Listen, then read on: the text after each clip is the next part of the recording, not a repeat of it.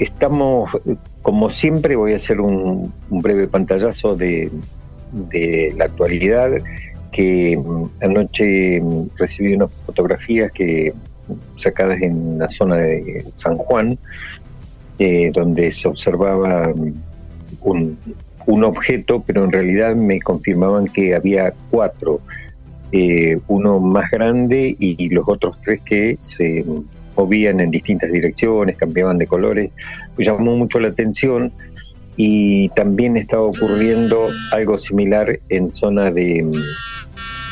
Eh, a ver, tengo una ya está entrando una llamada porque estamos mediante llamada de, WhatsApp. Suele suceder a veces. Sí, eso. Bueno, eh, también hubo alguna experiencia de avistamiento en la zona de Junín de los Andes. Sí. Eh, donde eh, también se observó un aparato, también en altura, pero es, muy importante porque este, eh, se pueden determinar eso precisamente la altura porque es una zona cordillerana.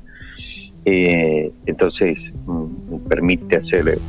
Pero en el marco de, todo eso eh, y de las cosas extrañas que ocurren en, en esos lugares, me llegó algo que me sorprendió realmente y mucho. Un investigador amigo eh, escuchó, había escuchado varias veces el relato de, de gente de cierta edad, cierto, ya gente mayor, que había dicho que en algún momento de su vida en, en la montaña habían visto el desplazamiento de un ser muy alto, muy, muy grande, eh, y, bueno, pero era una cuestión un poco eh, más mítica que otra cosa. Y hace unos 15 días, este amigo y un grupo de investigadores que les gusta recorrer la montaña se encontraron con una huella de un, lo que sería un pie, eh, en realidad no de uno, sino de dos pies. O sea, que alguien caminando pero una huella eh, realmente importante, porque mi amigo calza 43 y con su borseguí eh, era prácticamente eh, lo duplicaba la huella. Ah, y era, era, un pie, era un pie sin calzado, donde se notaban los cinco dedos de los pies y, bueno, y, iba caminando entre, entre la nieve. Ellos recorrieron la zona eh, hasta donde pudieron, porque no es fácil, hay que estar, además de estar eh, acostumbrado. Eh, pero te quiero decir que esos son mm, de alguna manera mitos que, que perduran en el tiempo, pero que cada tanto aparecen y es así como esto es reciente, estamos hablando de huellas encontradas hace menos de un mes en, en esa región del Bolsón, en la zona del Piltriquitrón, el Cerro Piltriquitrón, uno de los más altos de, de esa zona. Y, bueno, genera todo una cuestión de, misterio en una zona muy especial, muy linda, además de, la belleza que tiene, muy particular en cuanto a historias, eh, porque por ejemplo en este caso estamos hablando de un ser gigantesco, y que algunos eh, eh, seres ya, algunas personas eh, mm, de mucha edad, recuerdan que lo han visto y que recuerdan además que les ha sacado algún, algún alguna cabra de, un corral.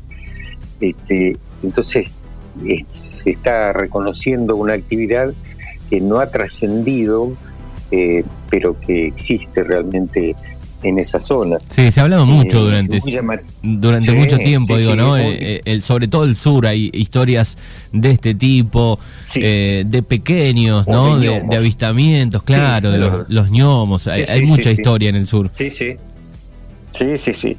Así que bueno, esto es parte, vos fíjate que empecé hablando de los ovnis observados anoche en la zona de San Juan y y bueno, y ahora eh, terminamos termino hablando me imagino. de, un ser gigante no sí, esa es la variedad de la gente que se identifica con, con todos estos temas de, alta extrañeza. Seguramente y también digo me, imagino a los correos electrónicos de Quique Mario, de, UFO, de, Facebook, digo, deben llegar también cosas eh, muy poco creíbles, bizarras tal vez, también debe llegar de todo ahí a ese correo, ¿no?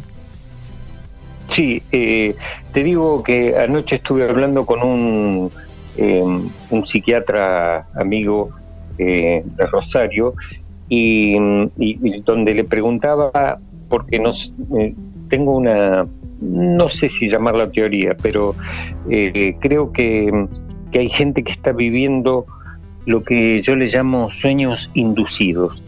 Hay, mm, me he encontrado con gente así como que ya me conoce y confía y que me envía alguna información.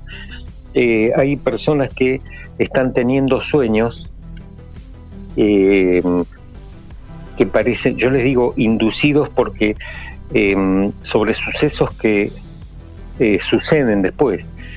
y eso es lo llamativo. Entonces lo hablaba con, con un especialista eh, de la psiquiatría y, bueno, evidentemente él tiene mucho más, mucho más herramientas que yo, por eso lo consultaba, pero me dice que es realmente es muy llamativo y, y, son cosas que están pasando y que a lo mejor van a ser comunes en algún momento, pero que, que la gente se pregunta y, y, yo arranqué eh, revisando un caso ocurrido en 1980, el caso Sayago, al que ya me he referido en este espacio, en el que, bueno, eh, el mismo día que a Fermín Sayago eh, protagoniza el caso, el 22 de abril de 1980, en las inmediaciones de Santa Rosa, dos personas de la misma ciudad, Santa Rosa, La Pampa, tuvieron el mismo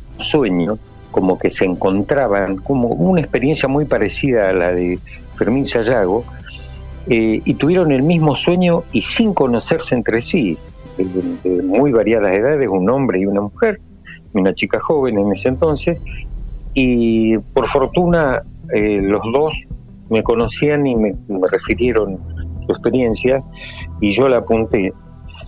Porque, ¿Y por qué llego a esto? después de más de 40 años, porque hay gente que me está refiriendo sueños demasiado extraños. Entonces estoy prestándole atención a, a, los sueños, a lo que supongo yo son sueños inducidos o sueños vívidos, como algunos le llaman, eh, como me, señalaba este psiquiatra ayer, eh, sueños vívidos en que hasta parece que tocan un objeto y, te detallan la textura de lo que tocan.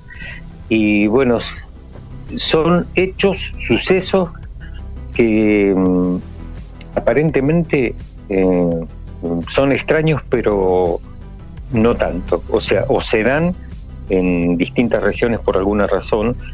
Y, y bueno, yo le he empezado a prestar atención revisando precisamente casos de hace 40 años y esa misma, ese, ese mismo fenómeno eh, se va repitiendo. Sé que puede ser el hilo que nos conduzca a entender eh, también si las experiencias estas de alguna manera no se no nos avisan o, a través de los sueños mm, nos inducen una experiencia que, se puede llegar a vivir después. Bien, es muy, muy, muy complejo, pero es muy atrapante también el tema.